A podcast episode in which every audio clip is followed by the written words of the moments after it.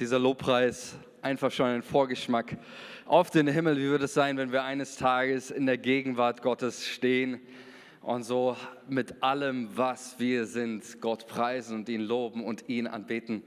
Ähm, darauf dürfen wir uns jetzt schon freuen und wir dürfen uns jetzt auch schon freuen auf das, was wir schon hier erleben dürfen durch Jesus, durch seine Kirche in der Gemeinschaft. Und bin einfach so gespannt schon darauf, auch dieses Jahr, was Gott tun wird, weil ich glaube, dass Gott uns ganz besonders segnen wird, auch dieses Jahr. Wie es immer tut, so wird er es auch wieder tun. Und ich darf euch heute wieder mit hineinnehmen in, in wir machen weiter in der Bibel, habe das ja immer wieder gesagt, wir gehen dieses Jahr durch den ersten Teil der Bibel, durchs Alte Testament durch und wir wollen Gott entdecken, wir wollen uns auf die Reise machen, wir wollen geistlich wachsen, wir wollen näher zum Herzen Gottes kommen. Und so sind wir gestartet am Anfang des Jahres mit dem Garten Eden. Wir haben entdeckt, dass dort schon alles enthalten ist, was Gott für uns hat und was in der Bibel auch immer wieder vorkommt. Wir haben weitergemacht mit Abraham, haben zwei, äh, zwei Sonntagen auf sein Leben geschaut und entdeckt, was es heißt, loszulassen im Leben, Neues zu empfangen. Was es heißt, wenn Gott uns prüft, auch in unserem Leben. Hör dir gerne die Predigten auch nochmal an, der letzten Sonntage. Und heute wollen wir wieder einen Blick werfen. Wir werfen nicht auf seinen Sohn Isaak, über den wir auch letzten Sonntag kurz gesprochen hatten, sondern auf, auf Abrahams Enkel, nämlich den Jakob. Und wir werden heute in dieser Geschichte auch, die wir lesen, ich möchte mit euch so ein bisschen einfach ein paar äh, Jakob äh, hat ja längere, längere Geschichte, viele Geschichten, über die wir reden könnten. Wir machen heute einen, einen Streifflug ähm, und werden ein paar Dinge anschauen, die wichtig sind für uns, auch hier wieder heute für dein geistliches Wachstum. Ähm, aber interessant ist, und das werden wir heute entdecken, wenn wir die Geschichte Jakobs anschauen, dann erkennen wir und entdecken wir, dass uns eigentlich immer wieder dieselben Dinge begegnen wie bei Abraham, wie bei Isaac, wie im Garten Eden, wie auch sonst überall in der Bibel. Ja, ähm, und deswegen werdet ihr auch von Sonntag von Sonntag auch von mir nichts anderes hören, denn wenn die Bibel in ihren Geschichten immer wieder dasselbe wiederholt und erzählt, ja, warum soll ich dann was anderes predigen, oder? Und ähm, dann zeigt uns das ja eigentlich nur, dass es ein paar Dinge gibt, die Gott einfach extrem wichtig sind, worauf unser Fokus liegen sollte. Und wenn wir die biblischen Geschichten uns anschauen, von der ersten bis zur letzten Seite, dann werden wir zwar etwas feststellen, es sind zwar unterschiedliche Geschichten, ähm, unterschiedliche Leute, unterschiedliches Leben, unterschiedliche Kulturen, unterschiedliche Familienverhältnisse, aber es ist immer ein und derselbe Gott. Amen. Es ist immer derselbe Gott mit denselben Absichten, mit denselben Charakterzügen, mit denselben Intentionen, mit denselben Zielen von Anfang an. Und das Gute ist, er hat sich nicht verändert und er wird sich auch nicht verändern. Amen. Mit was für einer großen Gewissheit können wir die Bibel lesen? Das verändert alles in, meinem, in meiner Bibellese, dass das, was ich weiß, so wie Gott sich Abraham, Isaac und Jakob offenbart hat und auch allen anderen genauso möchte er sich auch mir zeigen. Klar, das haben wir auch festgestellt, ja, nicht, nicht jede Verheißung gilt mehr. Ja? Also wenn es heißt, dass deine Nachkommen so zahlreich sind wie der Sand am Meer, dann gilt das erstmal für Abraham. Ähm, und ähm, zu dir heißt es auch nicht, zieh aus aus Haran oder Ur in Chaldea, denn da wohnst du nicht. Aber die Dinge, die Absichten, der Gott ist immer noch derselbe. Und ähm, das werden wir immer wieder entdecken. Also dass du mit einer großen Gewissheit diese Bibel le lesen, in dem Wissen, Gott ist der, der da war, der da ist und der kommen wird. Er ist immer derselbe. Und das werden wir heute auch in Jakobs Leben sehen. Ich mache mal ganz kurz eine Vorstellung von Jakob, damit ihr wisst, mit wem ihr es zu tun habt. Wir haben gerade schon gehört, er war einer, ein Enkel Abrahams und war der zweite Sohn seines Vaters Isaak. Isaak, von dem haben wir letzten Sonntag gehört. Jakob hatte einen älteren Bruder, einen Zwillingsbruder, wenn wir sagen, der Esau, der zuerst geboren wurde. Und die Segenslinie, um nur mal ein paar wenige Dinge über, es gibt mehr zu sagen, aber ein paar die wichtigen Dinge über sein Leben zu sagen. Die Segenslinie, die geht mit Jakob weiter. Also der Segen, von dem wir gelesen haben, den Gott auf Abraham gelegt hat. Der geht jetzt mit Jakob weiter, ähm, aber nicht aufgrund seiner Geburt, denn Jakob war der Zweitgeborene. Eigentlich wäre der, der, der, der Segen oder die, das Erstgeburtsrecht galt dem Esau. Ähm, und sein Bruder hat in einem Moment, so würde man mal sagen, sein, sein äh, Bruder in einem Moment der Schwäche ausgenutzt und hat ihm das Erstgeburtsrecht für eine Linsensuppe abgekauft. Ja, ich habe es nicht mehr geschafft. Ich wollte heute eigentlich eine Linsensuppe mitbringen, so vom Aldi. Wir haben mir Bring and Share und habe mir gedacht, so, okay, wenn Jakob das gemacht hat, dann versuche ich das auch mal, ob mir jemand von euch sein Erstgeburtsrecht für eine Linsensuppe abkauft. Aber äh, ich schätze mal, das wird äh, nicht funktionieren, deswegen habe ich es dann auch sein gelassen. Aber ähm, das war natürlich nicht ganz fair. So, ne? Also sein Bruder, der Esau, so lesen wir in der Bibel, der war ein Jäger, der Liebling seines Vaters Isaak. Jakob war der Liebling seiner Mutter Rebekka. Und Esau kam von der Jagd. Äh, das war so ein richtiger Haudegen, ja, ein Kämpfer, wilde Tiere jagen. Und über Jakob hieß es, er blieb lieber bei seiner Mama und hat gutes Essen gekocht, Schürze umgebunden und ähm, Esau kommt richtig, richtig hungrig von der Jagd, nichts gefangen und wir Männer, wir wissen das, ne? mit Essen ist nicht zu spaßen. Ne? Also wenn der Magen wirklich knurrt und Hunger hat, da treffen viele Männer irrationale Entscheidungen, ich mit eingeschlossen. Ähm, und Jakob ist nicht ganz dumm, er sagt zu seinem Bruder, ja, ich gebe dir hier von meiner Linsensuppe, aber du musst mir dein Erstgeburtsrecht verkaufen.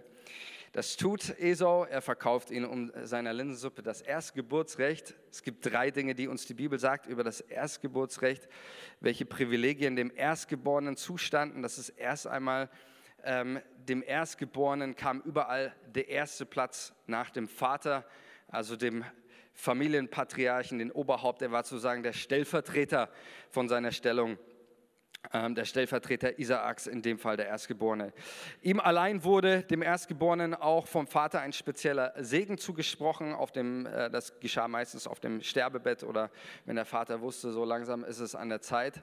Ähm, da war dann eben auch ein spezieller geistlicher Segen mit diesem Erstgeburtsrecht verbunden und auch ein materieller Segen, nämlich der Erstgeborene empfing den doppelten Erbteil im Gegensatz zu seinen Brüdern vom Erbe des Vaters. Genau, das ist das. Also mal kurz die, die Eckdaten über Jakobs Leben. Und Jakob, als er seinen Bruder das Erstgeburtsrecht verkauft und später betrügt er dann letztendlich seinen Bruder und seinen Vater, indem er als, ähm, als Isaak, komme ganz durcheinander mit den Namen, als Isaak seinen, äh, seinen Erstgeborenen segnen wollte, da verkleidet sich der Jakob als Esau und gibt sich seinem blinden Vater als Esau aus. Und so wird Jakob anstelle von Esau auch dieser Segen zuteil. Sein Bruder Esau kriegt das mit und er wird ziemlich wütend und sagt, diesen Mann mache ich jetzt einen Kopf kürzer, ich bringe ihn um. Ähm, und so muss Jakob vor seinem Bruder Esau fliehen. Und wir lesen jetzt mal 1. Mose 28, die ähm, Stelle, das ist das erste Mal, wo wir lesen, dass Gott sich dem Jakob offenbart. Und wir werden hier, wie auch immer, wieder die, die Grundcharakterzüge Gottes entdecken. Und hier sind so viele wunderbare Wahrheiten über Gott, auch für dein Leben. Und so möchte ich mit uns 1. Mose 28 lesen, als Jakob auf der Flucht vor seinem Bruder Esau ist und Gott sich ihm zeigt. Ab Vers 10. Jakob aber zog von Beersheba aus und wanderte nach Haran. Und er blieb an einem Ort, wo er über Nacht blieb. Und er kam an einem Ort, wo er über Nacht blieb. Denn die Sonne war untergegangen. Und er nahm von den Steinen jenen Ortes und legte sie unter sein Haupt und legte sich an den Ort schlafen. Und er hatte einen Traum und siehe, eine Leiter war auf die Erde gestellt, die reichte mit der Spitze bis an den Himmel. Und siehe, auf ihr stiegen die Engel Gottes auf und nieder. Und siehe, der Herr stand über ihr und sprach, ich bin der Herr, der Gott deines Vaters Abraham und der Gott Isaaks. Das Land, auf dem du liegst, will ich dir und deinen Samen geben. Und dein Same soll werden wie der Staub der Erde und nach Westen, Osten, Norden und Süden sollst du dich ausbreiten und in dir und in deinem Samen sollen gesegnet werden alle Geschlechter der Erde. Und siehe, ich bin mit dir und ich will dich behüten überall, wo du hingehst und dich wieder in dieses Land bringen und ich wieder und denn ich will dich nicht verlassen, bis ich vollbracht habe alles, was ich dir zugesagt habe. Als nun Jakob von seinem Schlaf erwachte, sprach er, wahrlich, der Herr ist an diesem Ort und ich wusste es nicht. Und er fürchtete sich und sprach, wie furchtgebietend ist diese Stätte.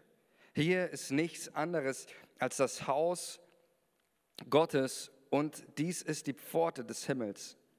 Und Jakob stand am Morgen früh auf und nahm den Stein, den er unter sein Haupt gelegt hatte, und richtete ihn auf zu einem Gedenkstein und goss Öl auf seine Spitze. Und er gab diesen Ort den Namen Bethel, das heißt Haus Gottes. Zuvor aber hieß die Stadt Luz. Und Jakob legte ein Gelübde ab und sprach, wenn Gott mit mir sein und mich behüten wird auf dem Weg, den ich gehe und mir Brot zu essen geben wird und Kleider anzuziehen und mich wieder mit Frieden heim zu meinem Vater bringt, so soll der Herr mein Gott sein. Und dieser Stein, den ich als Gedenkstein aufgerichtet habe, soll ein Haus Gottes werden. Und von allem, was du mir gibst, will ich dir gewisslich den Zehnten geben. Das Erste, was wir in diesem wichtigen Text hier, die, diesen ersten Moment sehen, wo Gott sich ihm offenbart ist, dass wir einen Gott haben, der sich uns vorstellt, der sich uns zeigt, der sich uns offenbart. Und das ist überhaupt nicht selbstverständlich. Ja, wir lesen das schon vielleicht zum tausendsten Mal, diese Geschichte. Ähm, aber in, in allen Geschichten der Bibel, ob es mit Abraham, Isaac, Jakob und, und weiter, wird immer eines deutlich. Wir haben einen Gott, der es liebt, sich den Menschen zu zeigen, zu offenbaren. Es geht nicht einfach nur darum, dass Abraham oder Isaak ihren Kindern irgendwas erzählen, sondern Gott stellt sich dem Jakob ganz persönlich vor. Er begegnet ihm.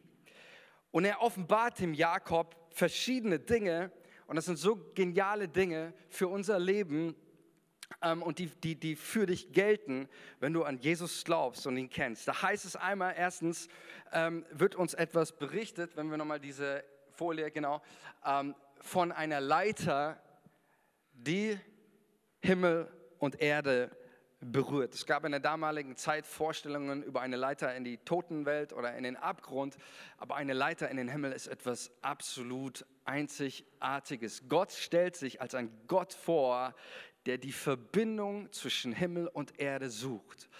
Gott ist ein Gott, der in Verbindung mit uns leben möchte, so ähnlich vielleicht wie, wie ein Kind, das im Bauch seiner Mutter an der Nabelschnur durch, dadurch verbunden ist zu allen Nährstoffen, zum Leben. Und genau das ist, das ist der Gedanke, der hier dahinter steckt. Wir haben einen Gott, der die Verbindung zu dir ganz persönlich sucht, der mit dir in eine Lebensverbindung, Lebensbeziehung kommen möchte, in der du Leben, in der du Frieden, in der du Segen empfängst.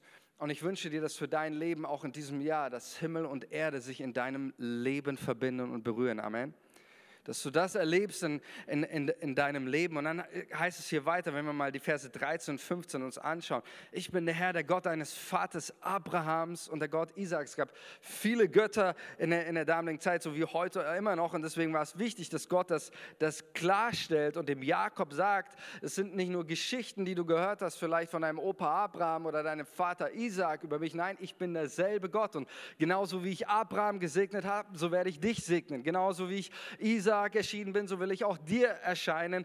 Ich bin derselbe Gott. Das, was du von mir gehört hast, das bin ich wirklich, das ist real. Und dann geht es hier weiter, dass Gott sagt, ich will dir das Land geben. Wir haben einen Gott, der uns Raum gibt, einen Lebensraum, Raum zum Atmen, Raum zum Leben. Ich will dich segnen, das haben wir schon gehört. Ich will dich zum Segen setzen für andere.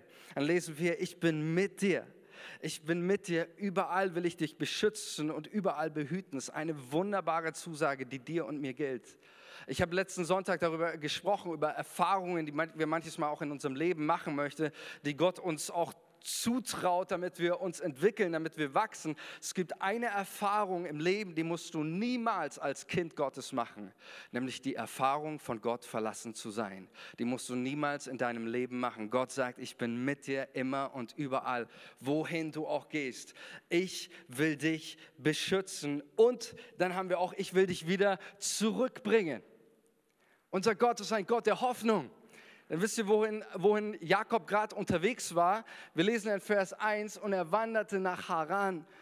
Vor zwei Sonntagen haben wir uns damit beschäftigt. Haran, das war der Ort, wo Gott dem Abraham erschienen ist und gesagt, zieh in das Land Kanaan. Und jetzt ist Jakob auf der Flucht und er geht eigentlich genau wieder dorthin zurück nach Haran, wo er eigentlich nicht sein sollte. Ja, geh zurück auf los. Ziehe keine 4000 Euro ein. Wieder zurück an den Anfang gehen. Das ist hoffnungslos. Und Gott macht ihm eine Verheißung. Ich will dich wieder zurückbringen. Unser Gott ist der Gott aller Hoffnungen. Amen. Er ist der Gott, der uns, der uns diese Versprechen macht, der dich wiederherstellt. Und von dieser Hoffnung her lebte, äh, lebte Jakob. Und dann haben wir natürlich auch, wir finden wieder hier diesen Gedanken vom, vom Haus Gottes. Er nannte diesen, diesen Ort Bethel, was, was Haus Gottes heißt in der zweiten Folie. Ähm, und ähm, der, der, der, Gegenwart, der Gegenwart Gottes. Und, das haben wir auch, darum geht es heute nicht, aber das finden wir auch wieder in der, immer wieder in der Bibel, wenn Gott Menschen begegnet, verändert es ihre Haltung zum Geben. Amen. Der Zehnte, ich will dir den Zehnten geben. Das haben wir schon bei Abraham gesehen in der Begegnung mit Melchisedek und sehen wir auch bei Jakob, dort wo Gott Menschen erleben, ihn begegnen. Da verändert es was in ihrer Haltung bezüglich des Gebens. Und das, das ist so das, das Wunder, was wir in dieser Geschichte sehen. Wir haben einen Gott, der sich uns offenbart, wo es nicht einfach nur reicht, vom, vom Sagen, Hören, irgendwie von ihm im Kopf zu wissen. Wir sehen an dieser Geschichte, wir glauben, wir sehen, an, an, wir sehen einen Gott, der sich uns zeigt, der sich uns mitteilt und, und der sich uns immer wieder erfahren lässt. Amen. Und ich möchte mit euch mal auf ein paar Termine schauen. Machen wir mal nächste Folie. Und vielleicht fragt sich einer jetzt gerade so, hä, Manuel, ist so ein bisschen äh, ein Bruch in deiner Predigt, gehört das nicht in die Ansagen, diese Termine? Nein, die können für mich nicht in die Ansagen. Das sind unsere fünf Glaubenstage und unsere zwei Gebetswochen, die wir dieses Jahr haben. Ja, ich sehe schon, ihr könnt gerne Fotos machen. Wir machen da, äh, die schicken die Termine auch noch rum. Ähm, aber ich möchte euch so ein bisschen mit hineinnehmen, auch in, in diesen Gedanken. Hier geht es nicht einfach nur um, um irgendwelche Termine. Äh, hier steckt ganz viel Gebet da drin. Da steckt, das ist meine Überzeugung, ganz viel Heiliger Geist da drin. Das sind, das sind Momente, wo wir sagen, auch, auch als Leitung, wir wollen zusammenkommen. Wir wollen wir wollen Gott suchen. Wir haben extra auch Sprecher von außen, ähm, von denen ich weiß, die richtig gute Impulse auch reinbringen werden, auch in unsere Gemeinde, die uns helfen werden, auf unserem Weg als Kirche zu wachsen in den Dingen, die Gott für, für uns hat. Und mein, mein ganz persönliches Gebet ist für dich als Kirche, ist auch für, von uns als ganze Leiterschaft und äh, es ist ein Gebet, das wir immer wieder beten. Mein Gebet ist, ich bete, dass jeder von uns, jeder von euch im Jahr 2024 eine Erfahrung mit dem Heiligen Geist macht.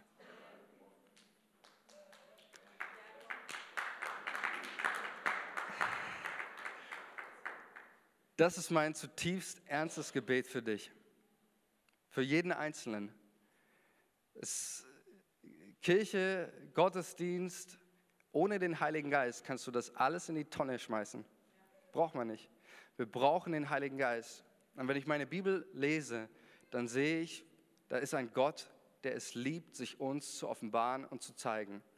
Und Amen, Gott kann sich dir überall an jedem Ort offenbaren. Und wie einem Jakob, der war nicht gerade in der Kirche oder in der Synagoge oder wo auch immer sondern der war draußen auf der Flucht vor seinem Bruder, Bruder Esau. Und trotzdem glauben wir immer noch an die Kirche Jesu und das Versprechen, das Jesus gemacht hat, wo zwei oder drei in meinem Namen versammelt sind. Da ist er mitten unter uns. Er ist ja sonst auch immer da, aber dort, wo seine Kirche zusammenkommt, das ist das Haus Gottes. Die Gegenwart des Heiligen Geistes erfahrbar, nicht als Gebäude, sondern als Versammlung, als Zusammenkommen.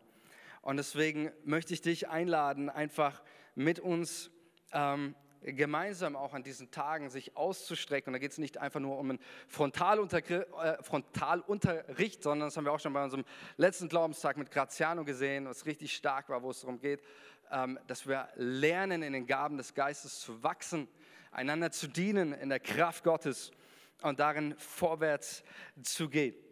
Und ich glaube, einfach um, um auch da hineinzukommen, das sehen wir auch an Jakobs Geschichte, ich möchte mit uns auf eine, eine Haltung Jakobs schauen, die für uns unglaublich wichtig sein wird, wenn wir empfangen wollen, was Gott für uns hat.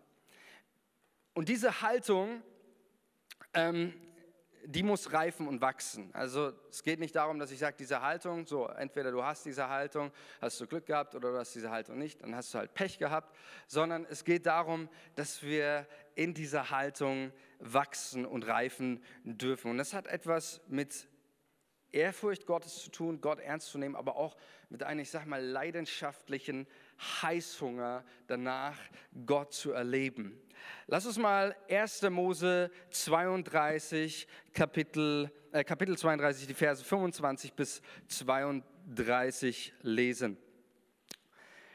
Da lesen wir von dem Ringkampf Jakobs.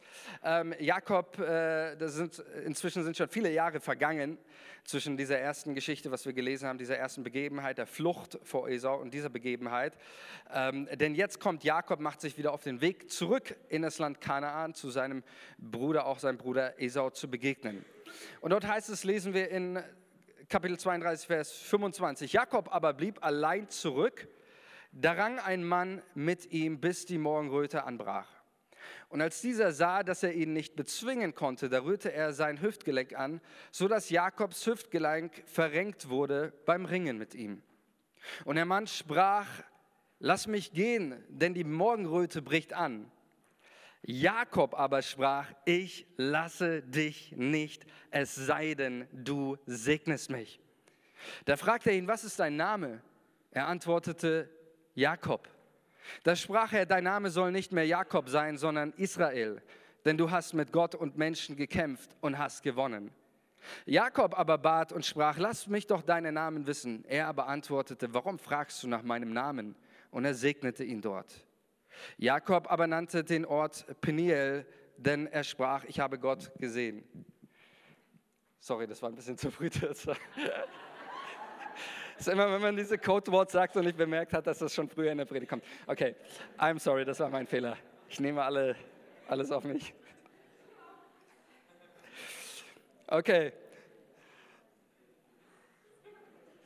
Jakob aber nannte den Ort Pniel, denn er sprach, ich habe Gott von Angesicht zu Angesicht gesehen und meine Seele ist gerettet worden. Und die Sonne ging ihm auf, als er an Pniel vorüberzog und er hinkte wegen seiner Hüfte.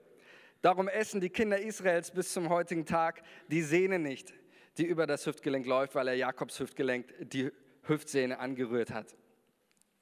Okay, sorry nochmal, jetzt bin ich echt draußen. Wisst ihr, was ich an Jakob unglaublich schätze? Jakob besaß diese Eigenschaft, das, was Gott für ihn hat, unbedingt zu wollen, und zwar um jeden Preis.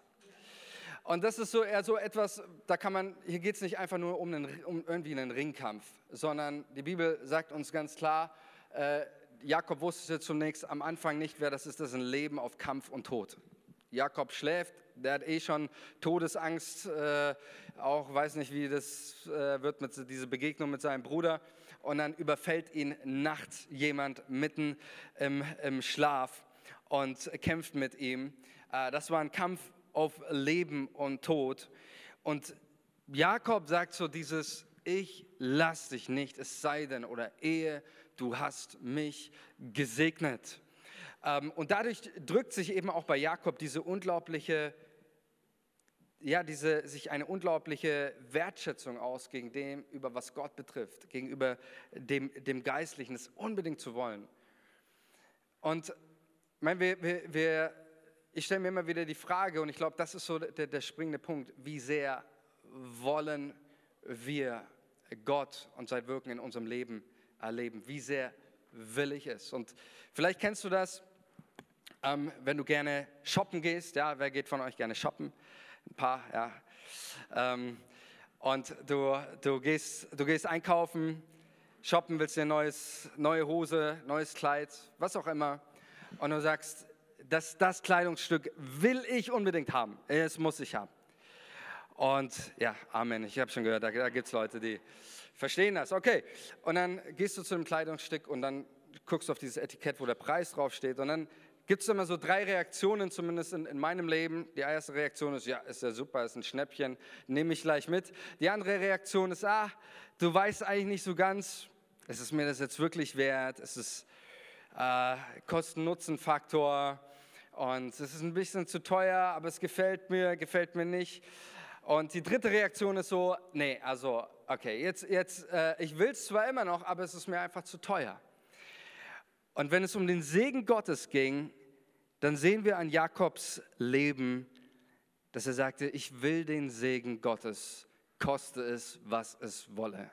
Ein zu teuer gab es für Jakob nicht. Ein irgendwie, naja, mal schauen gab es nicht, sondern Jakob sagt, ich will das, was Gott für mich hat, und zwar kompromisslos. Und das ist übrigens auch der große Unterschied, auch zu seinem Bruder Esau.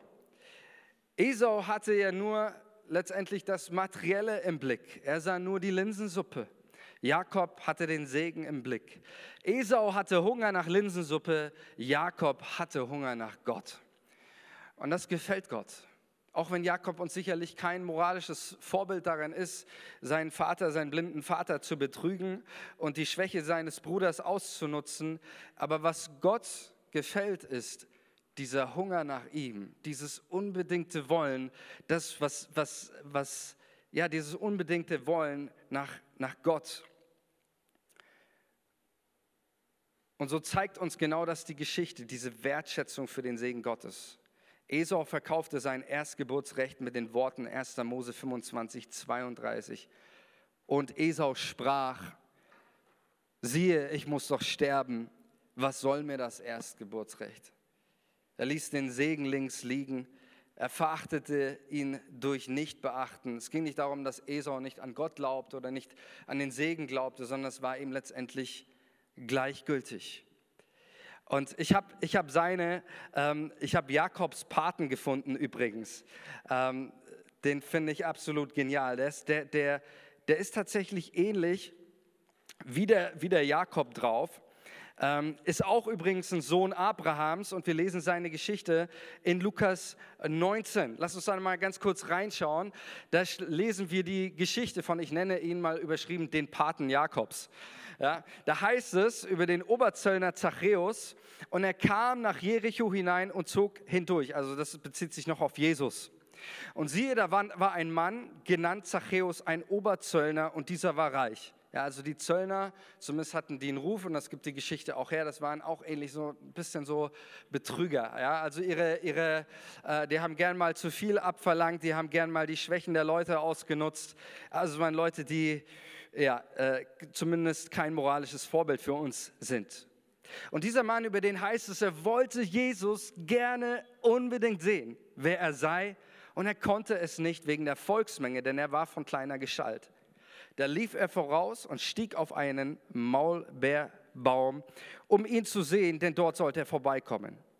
Und als Jesus an den Ort kam, blickte er auf und sah ihn und sprach zu ihm, Zachäus, steig schnell herab, denn heute muss ich in dein Haus einkehren. Und er stieg schnell herab und nahm ihn auf mit Freuden. Als sie aber sahen, murrten sie alle und sprachen, er ist bei einem sündigen Mann eingekehrt, um Herberge zu nehmen. Zachäus aber trat hin und sprach zu dem Herrn, siehe Herr, die Hälfte meiner Güter gebe ich den Armen, und wenn ich jemand betrogen habe, so gebe ich es vielfältig zurück. Und Jesus sprach zu ihm, heute ist diesem Haus Heil widerfahren, weil auch er ein Sohn Abrahams ist. Denn der Sohn des Menschen ist gekommen, um zu suchen und zu retten, was verloren ist. Was haben diese äh, gemeinsam? Erstens Sohn Abrahams, zweitens war ein bisschen so betrügerisch drauf, aber drittens ist dieses unbedingte Wollen. So. Und die Bibel sagt uns ja, er wollte Jesus unbedingt sehen, aber er konnte es nicht wegen der Volksmenge, denn er war von kleiner Gestalt.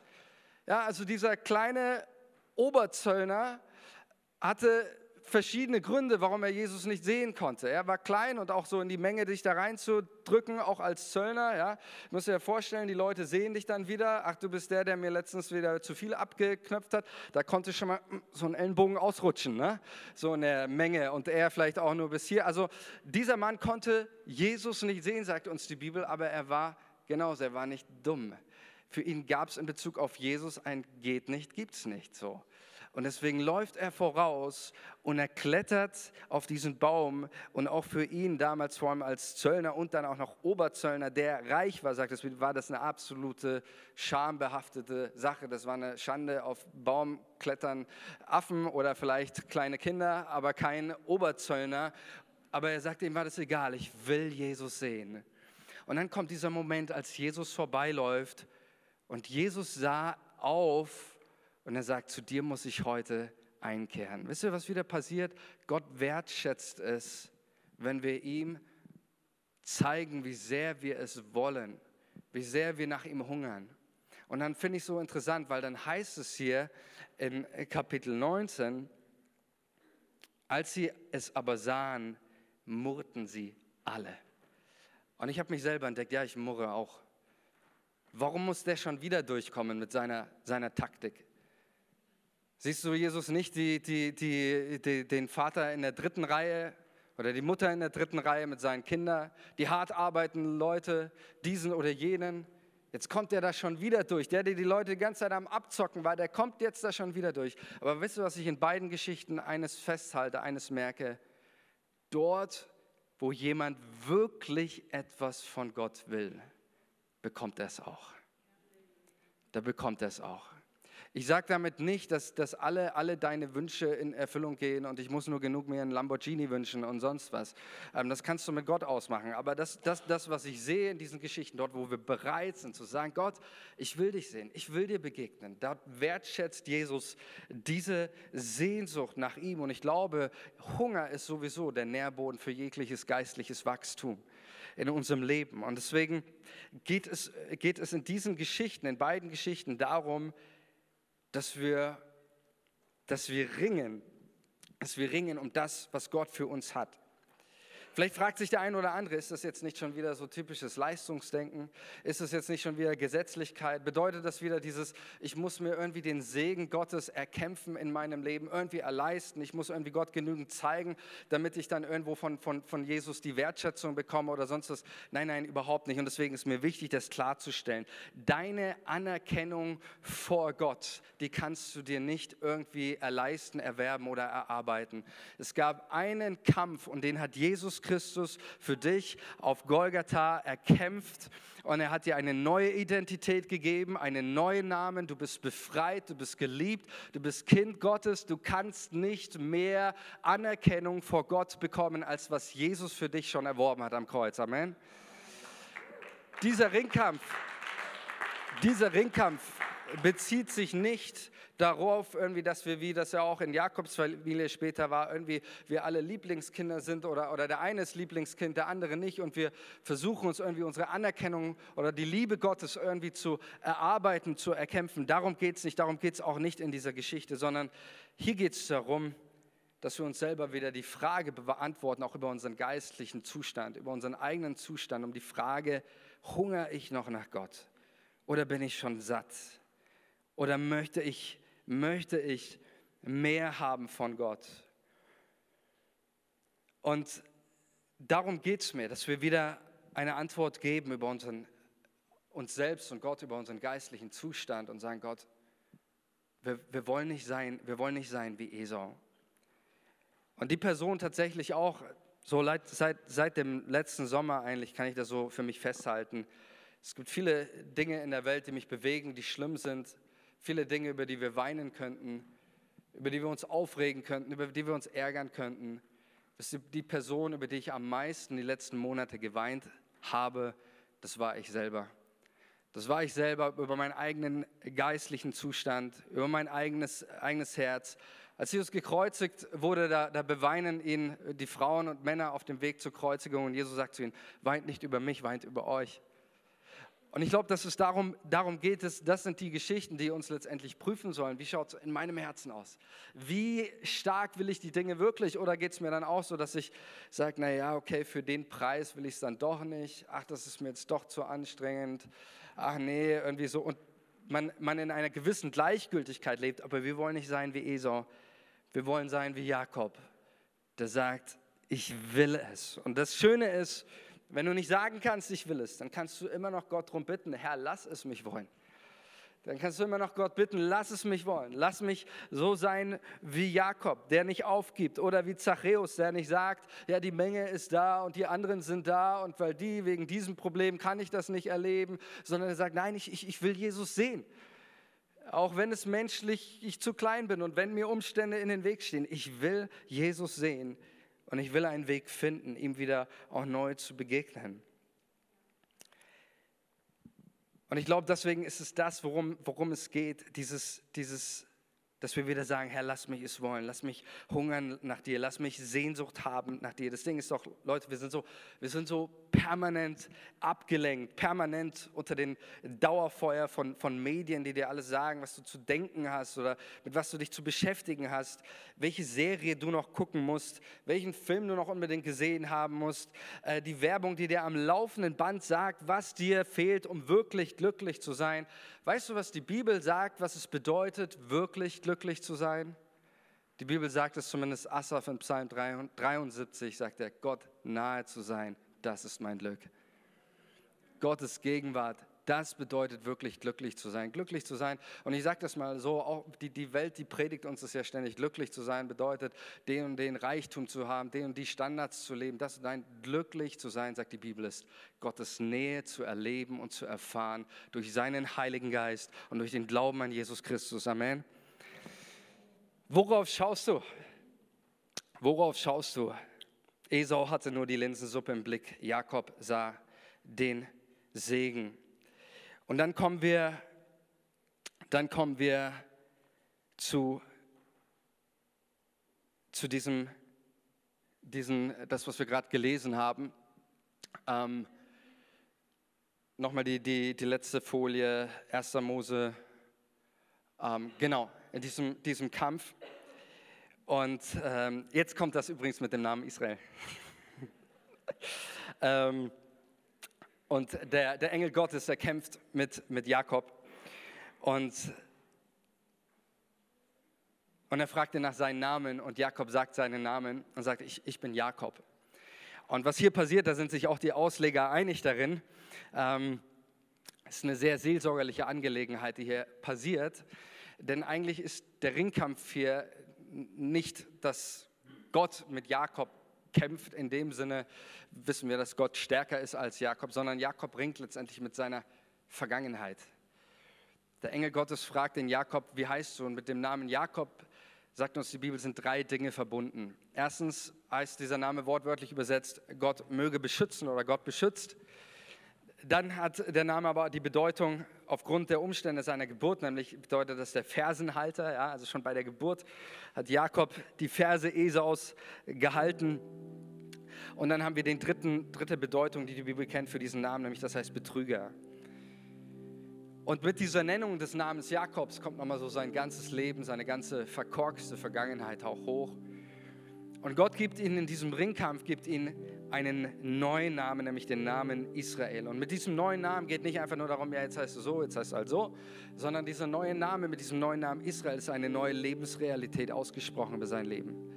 Der Fluch seiner Vergangenheit ist mit diesem neuen Namen gebrochen. Und das Wunderschöne ist auch, dass das Neue Testament, auch die Offenbarung sagt uns, dass wir durch den, den, den Tod und die Auferstehung Jesu einen neuen Namen bekommen haben. In der Offenbarung heißt es, dass Gott den neuen Namen auf unsere Stirn schreiben wird und ähm, dass wir einen neuen Namen, eine neue Identität bekommen haben. Letztendlich geht es immer wieder darum, in diesem Neuen, was Gott hat, in diesem Neuen seiner Gegenwart, den Segen, seine Nähe, das, das zu erleben und, und da hineinzukommen. Und ich möchte mit uns auf einen, nochmal in der, der, diesen, diesen letzten Text schauen wo Jakob lernen musste, in dem Neuen voranzugehen. 1. Mose 35, 16.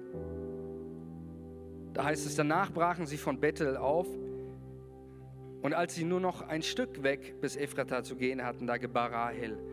Und sie hatte eine schwere Geburt. Als ihr aber die Geburt so schwer wurde, sprach die Hebamme zu ihr, fürchte dich nicht, du hast auch diesmal einen Sohn. Und es geschah, als ihr die Seele entschwand, weil sie am Sterben war. Da gab sie ihm den Namen Benoni.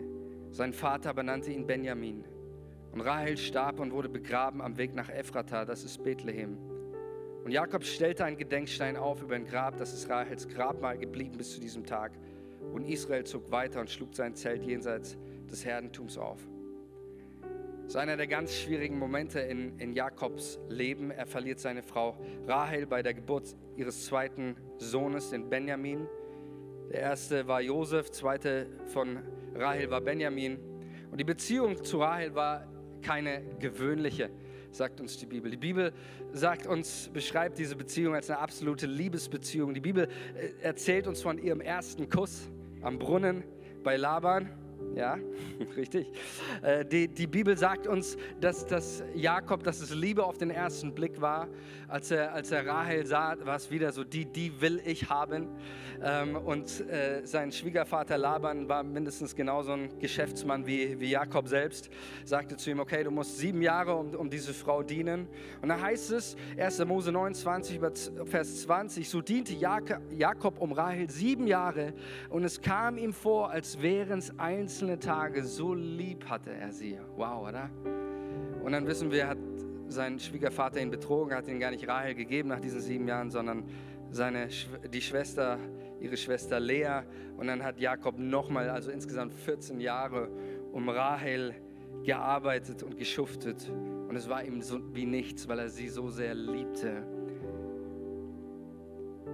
Und jetzt stirbt sie bei der Geburt des zweiten Sohnes. Es sind diese Momente im Leben, wo du, wo du verzweifeln kannst, wo du vielleicht auch irgendwo dein Glaube zerbricht, wieder Dinge loszulassen. Das haben wir auch gehört, gehört bei allen Glaubensvätern dazu, loslassen, Neues zu empfangen. Es sind genau diese, diese Momente. Und dann lesen wir in diesem nächsten, nächsten Vers, lass uns nochmal eine Folie weitergehen. Da heißt es, und Jakob stellte einen Gedenkstein auf über ihrem Grab, das ist Rahels Grabmal geblieben bis zu diesem Tag. Er beweint sie, er geht da nicht drüber hinweg. Er macht das ganz rituell, so wie es die Juden damals taten, mit Tage der, der Trauer und die Trauerzeremonie. Und dann heißt es aber hier nicht mehr, und Jakob zog weiter, sondern es heißt, und Israel zog weiter. Er begrub sie als Jakob, aber er zog weiter als Israel. Und darum geht es in unserem Leben immer wieder, dass du das Alte loslässt, auch manchmal das, was du liebst und dich wieder nach dem Neuen ausstreckst. Und das sehen wir an der Geschichte. Das, was uns in unserem Leben immer wieder bei allen Niederlagen, bei allen Schmerzen, bei allen auch Momenten, wo wir vielleicht frustrieren wollen, das, was uns wieder aufbrechen lässt, ist das, was Gott über dein Leben gesprochen hat. Amen. Das, was sich wieder aufbrechen lässt, auch aus Kummer, aus Schmerz, ist das, was Gottes Wort über dich sagt. Und das ist mein Appell an uns, liebe Freunde, liebe Kirche, lasst uns in dem neuen Leben. Lasst uns aufbrechen, lasst uns Altes hinter uns lassen. Jakob stellte auf, Israel zog weiter. Lasst uns in dem neuen leben. Du hast eine neue Identität. Wir leben in einer neuen Identität. Wir sind neue Menschen, wir haben einen neuen Namen, wir leben in einem neuen, neuen Bund. Wir trinken den neuen Wein, wir reden in neuen Sprachen. Amen. Wir reden in der neuen, neuen Leben, das Gott uns geschenkt hat. Es ist ein Leben, das geprägt ist von der Gegenwart des Heiligen Geistes. Und ich lade uns ein, lasst uns einfach gemeinsam ausstrecken heute Morgen nach dem Segen Gottes. Und deswegen wollen wir auch heute äh, bewusst nicht nur Abendmahl feiern, sondern auch für Menschen beten und sie segnen. Und lade dich ein, ganz neu mit einem Hunger zu kommen. Mit einem Hunger zu kommen nach mehr von Gott. Lass uns die Augen geschlossen haben. Ich möchte für uns, für uns beten. Jesus, ich danke dir, dass du uns in deinem Wort zeigst, wer du bist. Dass du ein Gott bist, der sich uns offenbart, uns zeigt. und du uns rausrufst, ganz, jeden ganz persönlich und uns auch als neue, als, als Kirche in dem Neuen zu leben, Herr. In dem Neuen zu leben, Jesus. Wir wollen vorwärts gehen in deiner Kraft. Wir laden dich ein, Heiliger Geist, komme in unsere Mitte. Wir wollen dich sehen. Wir wollen dich erleben. Und so wie es in deinem Wort heißt, so möchte ich das auch im Glauben aussprechen. Das heißt einmal, in jeden Tagen werde ich eine Hungersnot schicken. Nicht nach, nach einem Hunger nach, nach Brot oder Wasser, sondern einen Hunger nach dem Wort Gottes, spricht der Herr. So lesen wir es in den Propheten. Einen Hunger nach dem Wort Gottes. Und ich bete, Heiliger Geist, dass du einen Hunger nach dir in unseren Herzen entzündest. Dass wir nicht mehr können, dass wir nicht auf das Materielle schauen, dass wir nicht auf die Linsensuppe, sondern dass wir auf den Segen schauen und sagen, ich will es. Und Heiliger Geist, hilf uns dazu, denn von uns aus wollen wir die Dinge gar nicht. Von uns aus sind wir abgelenkt, von uns aus wollen wir das, was immer vor Augen ist. Wir brauchen deine Hilfe, Heiliger Geist. Und ich bete, Vater, in Jesu Namen, sende deinen Heiligen Geist, der uns hilft und uns auf Jesus ausrichtet. Amen.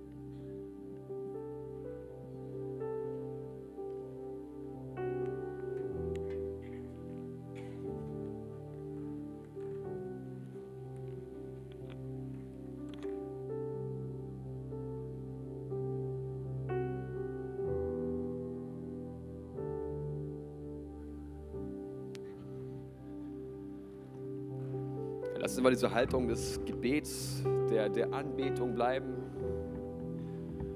Jesus ist hier durch seinen Heiligen Geist, uns zu begegnen heute Morgen, uns zu verändern. Weil wenn jemand in Christus ist, ist er eine neue Schöpfung. Altes ist vergangen und Neues ist geworden. Und im Abendmahl erinnern wir uns daran, was Jesus für uns getan hat. Weil damit wir komplett neu werden und neu werden können, hat es den Tod eines Menschen gebraucht. Eines Menschen, der keine einzige Sünde hatte. Sein Name ist Jesus. Er hat sein Leben für dich und für mich gegeben. Und ich kann dir sagen, wir leben heute Morgen unter einem offenen Himmel. Die, die Leiter zum Himmel, die ist frei. Und es gibt eine Person, die steht am Fuße dieser Leiter und der Name ist Jesus. Das lesen wir in Johannes 1, die Verse 50 und 51. Da begegnet ein Mann namens Nathanael Jesus und sein Leben wird für immer verändert. Und Nathanael glaubt, dass Jesus Gottes Sohn ist. Und Jesus sagt zu ihm, das glaubst du, weil ich dir gesagt habe, dass ich dich unter dem Feigenbaum sah. Aber du wirst noch viel größere Dinge zu sehen bekommen. Und er fuhr fort, ich sage euch die Wahrheit, ihr werdet den Himmel offen und die Engel Gottes hinauf und herabsteigen sehen zwischen Gott und dem Menschensohn. Die Leiter in den Himmel ist offen. Die ist nicht zu, die ist offen. Und sie führt über eine Person. Diese Person heißt Jesus. Jesus steht am Fuß der Leiter heute Morgen. Seine Arme sind weit offen für dich und für mich. Seine Hände sind durchbohrt von den Nägeln am Kreuz, aber voller Liebe für dich und mich. Wenn wir heute Morgen gemeinsam Abendmahl feiern, dann erinnern wir uns daran, dass Jesus sein Leben für uns gegeben hat. Er hat sein Blut für dich und mich vergossen. Deswegen trinken wir Traubensaft oder Wein. Er hat sein Leben am Kreuz gegeben. Deshalb essen wir Brot, um uns daran zu erinnern, was Jesus für dich und für mich getan hat. Es hat ihn alles gekostet. Deshalb ist der Himmel offen. Heute Morgen ist der Himmel über uns offen. Lass es niemals vergessen. Wir müssen nichts mehr tun, um in den Himmel zu kommen. Wir müssen aber nur zu Jesus gehen. Er hat den Himmel für dich und für mich geöffnet. Und wenn du während dem Abendmahl gerne Gebet in Anspruch nehmen möchtest, wenn du möchtest, dass jemand für dich betet, komm einfach nach vorne. Ich bitte schon mal alle Beter nach vorne zu kommen, sich hier vorne einfach aufzustellen. Wenn du während dem Abendmahl sagst, ja, ich, ich möchte den Segen Gottes, dann komm nach vorne, lass für dich beten. Lass dich segnen, weil Jesus liebt es, dich zu segnen. Und es ist alles möglich, weil er sein Leben am Kreuz gegeben hat. werden jetzt gemeinsam zwei Lieder singen. Ihr könnt einfach gerne aufstehen. Ihr könnt auch sitzen bleiben, einfach im Gebet verharren. Aber wir werden zwei Lieder gemeinsam singen und währenddessen könnt ihr nach vorne kommen. Ihr seid eingeladen zum Tisch der Gnade, Abendmahl zu feiern, Abendmahl zu nehmen und an uns das zu erinnern, was Jesus vor uns am Kreuz von Golgatha getan hat. Kommt einfach nach vorne.